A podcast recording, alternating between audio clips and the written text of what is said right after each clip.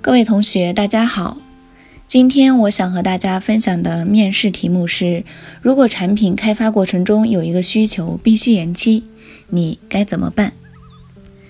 其实今天的这个问题和之前我们分享过的如何将用户需求转化为产品需求有异曲同工之妙。这样的问题，我们都可以从核心需求的角度去切入。那针对这个问题呢，我建议分两步进行回答。第一步是对需求的类型进行分析，根据需求类型的重要性，我们去决定是否要延期。第二步是我们需要分析延期的原因，那根据延期原因的重要性，我们去决定可否接受延期。首先，根据需求类型来进行分析。我们都知道 Kano 模型，Kano 模型将需求分为三类。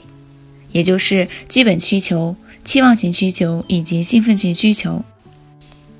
根据 Kano 模型，我们会将这个必须要延期的需求进行分类，看看它属于哪一类。如果这个需求属于基本需求类，那它是绝对不能被延期的。我们需要尽可能的寻找更多的支持和资源去完成这个需求。那如果这个需求是属于期望型需求，我们需要分析具体的情况。考虑到公司的战略、市场情况以及开发的难度，尽力不让这个需求延期。我们需要尽可能的去寻找更多的支持和资源来完成这个需求。那如果这个需求是属于兴奋性的需求，我们可以考虑将这个需求延期到下一版更新迭代中去。其实 Kano 模型一方面分析了这些需求的重要程度。其实除此之外，我们还可以通过判断这个需求的重要紧急程度去进行决策。这是第一步。那第二步呢？我们需要去确认一下这个需求被延期的原因。当然，延期的原因有很多，我们大体可以分为两类。一类呢是这样的延期是由公司整体的战略造成的。那针对这类延期的原因呢，我们可以暂时的将这个需求进行延期，我们可以接受这样的延期，因为我们需要和公司的整体利益保持一致。说到这里呢，我简单的举一个例子，大家都知道年后这个新冠病毒非常的猖獗，那肯定会对线下的一些实体业、实体店造成一定的影响。那我所在的部门，也就是小米新零售这一。边的话，我们主要负负责的是一些门店的产品。那，嗯，受到这个的影响，我们门店门店也相当于关门了一段时间。嗯，那在这样的情况下呢，公司是提出了一个门店购的这样一个需求，也就是通过线上可以下单，然后门店进行产品的配送。嗯，这样的话，考虑到公司的一个整体策略，我们需要和公司的整体利益保持一致。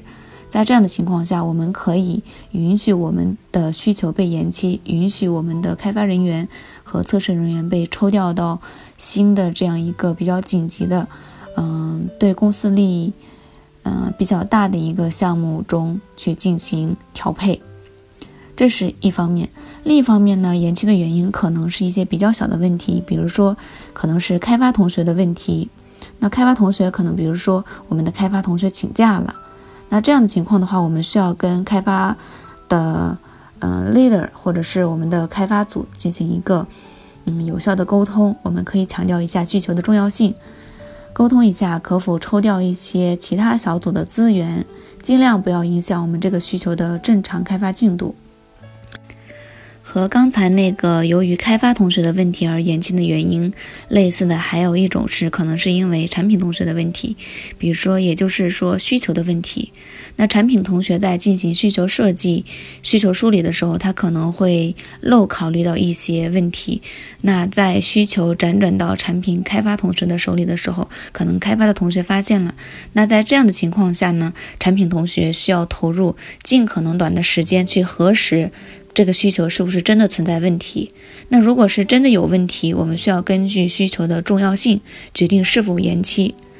那这种情况呢，包括如果它是一个很小的一个问题，那么我们可以先上线，然后后期再进行一个迭代。那如果真的没有问题，我们可以将我们的一个调研结果回复到我们的开发同学，通知开发同学，嗯，这个需求是没有问题的，我们可以按照正常的计划正常的开发。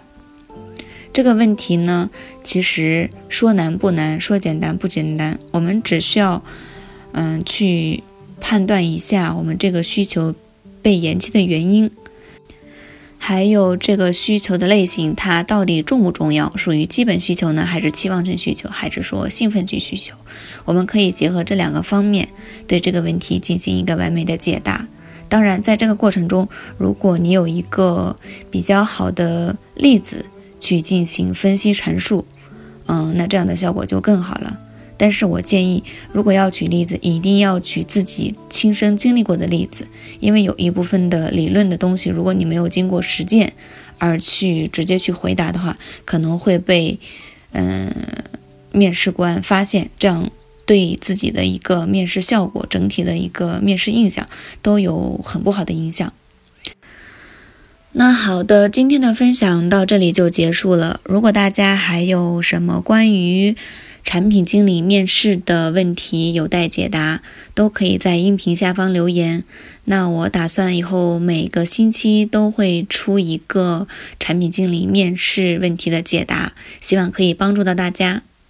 谢谢大家的聆听，我们下期再见。